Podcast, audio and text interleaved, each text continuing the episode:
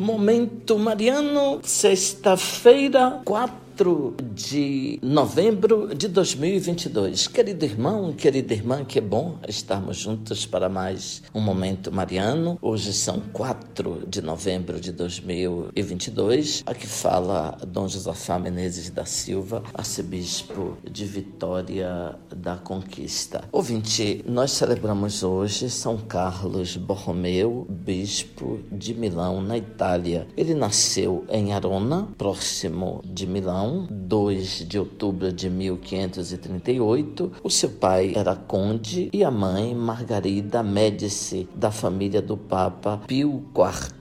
Carlos era o segundo filho e aos 12 anos a família o entregou para servir a Deus. Como estudante, deu mostra de sua inteligência e aplicação aos estudos. Aos 21 anos, era doutor em direito canônico, chamado a Roma, foi criado cardeal com apenas 22 anos. Em 7 de dezembro de 1563, foi consagrado bispo na Capela Sistina, no Vaticano. Depois da morte do tio, Papa Pio IV, em 1566, deixou a corte pontifícia para assumir a arquidiocese de Milão, que há cerca de 80 anos não tinha um arcebispo residente estava numa situação de grande degradação moral e econômica. A formação do clero, mas também o melhoramento das condições de vida dos fiéis, foram temas presentes no ministério de São Carlos. Ele construiu seminários, hospitais e hospícios. Tornou-se um dos maiores bispos da história da igreja.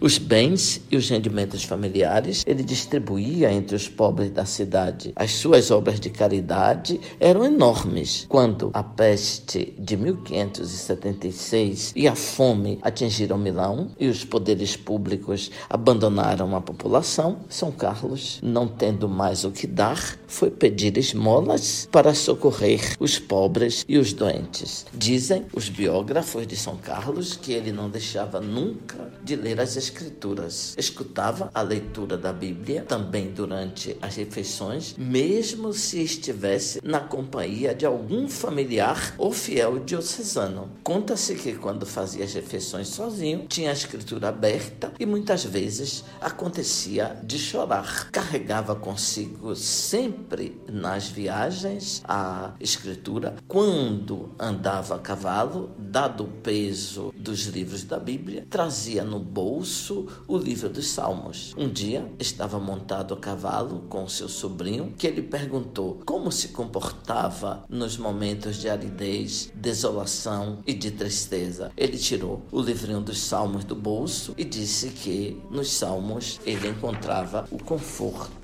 para a sua vida. Grande na caridade, doutrina pastoral, mas sobretudo na piedade cristã. No dia 3 de novembro de 1584, com apenas 46 anos, morreu. A população de Milão era de 120 mil habitantes. 17 morreram na peste. Veneza, uma cidade menor, teve 40 mil mortos. Quando perguntaram a São Carlos por que Milão foi poupada de uma perda maior, ele respondeu: não foi por nossa prudência, não pela ciência dos médicos que não conseguiram descobrir as fontes do contágio, muito menos uma cura. Não foi pelo cuidado de quem tem autoridade que normalmente abandonou a cidade, mas foi pela misericórdia de Deus. Abençoe-vos, Deus Todo-Poderoso, Pai, Filho, Espírito Santo. Amém. Ouvinte, louvado seja nosso Senhor Jesus Cristo, para sempre seja louvado.